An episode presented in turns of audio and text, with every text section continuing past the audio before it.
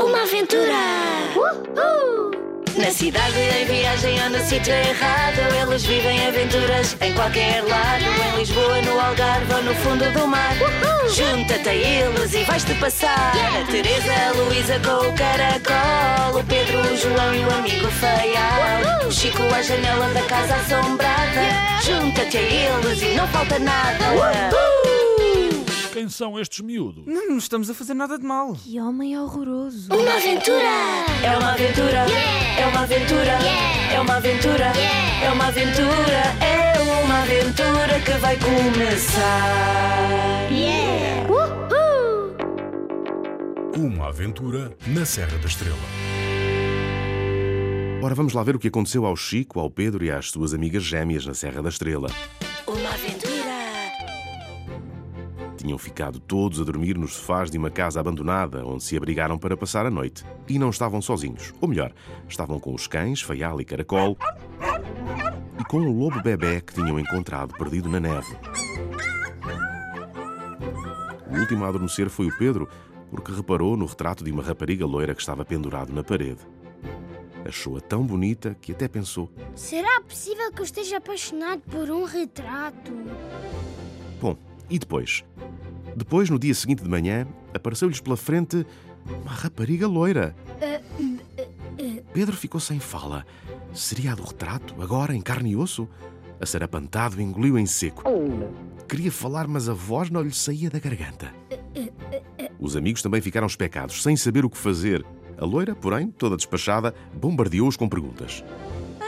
Quem são vocês? O que é que estão a fazer na minha casa? Não, não estamos a fazer nada de mal. O motorista que nos trouxe à Serra da Estrela ficou sem gasolina, foi procurar ajuda e nós procurámos abrigo. Ah, ok. Já percebi, pronto. Estendeu a mão para os cumprimentar e apresentou-se. Sou a Camila Ferraz e a casa pertence à minha família. Entramos nesta casa porque nos pareceu que estava abandonada. Não, não está abandonada, mas assim precisa de obras. O meu pai vai tratar do assunto. Ora, o pai acabava de entrar e ficou furioso. Quem são estes miúdos? Quem lhes deu autorização para se enfiarem cá dentro? Ainda por cima com dois cães e um lobo? Era o que faltava.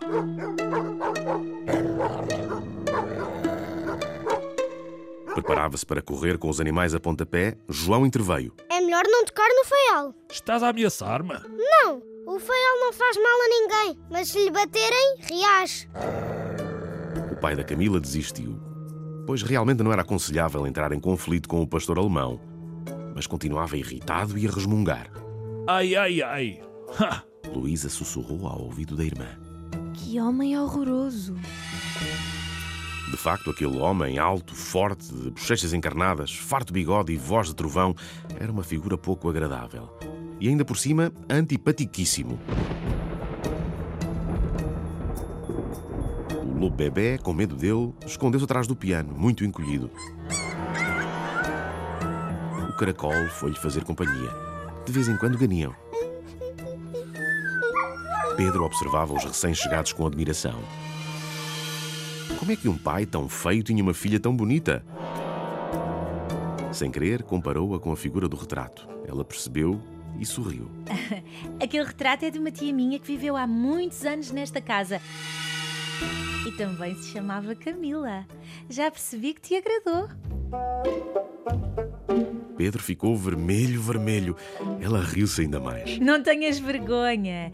As Camilas são sempre irresistíveis. Os outros esforçavam-se por tirar conclusões a respeito do par, o que não era fácil. Hum, quem não gosta de animais não é boa pessoa. Que gente esquisita. O pai é estúpido. Quanto ao Pedro, só tinha olhos para a filha, tão linda e tão loira, e repetia mentalmente. Ai, Camila, Camila. A cena foi interrompida por buzina delas.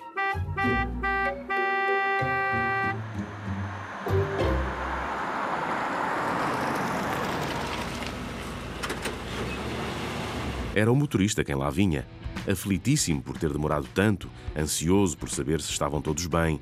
Julgando que os donos da casa tinham acolhido o grupo, desfez-se em agradecimentos. Disse que não queriam incomodar mais e fez sinal para saírem. Obedeceram prontamente. Só Pedro arrastou os pés, desolado, e a matutar numa boa estratégia para tornar a ver Camila. Ocorreu-lhe então que, se metesse ao bolso uma coisa qualquer, podia voltar àquela casa, dizer que a tinha levado por engano e queria devolvê-la. O que estava mais à mão era um velho caderninho de páginas amarelas, escrito com tinta preta. Pegou-lhe, sem ninguém ver, e saiu todo contente, porque não podia adivinhar o que o esperava quando voltasse àquela casa com os amigos. Uma aventura! Não percas o próximo episódio. Roubaram o meu colar de pérolas! Roubaram-me! Chamei a polícia! Uma aventura de Ana Maria Magalhães e Isabel Alçada.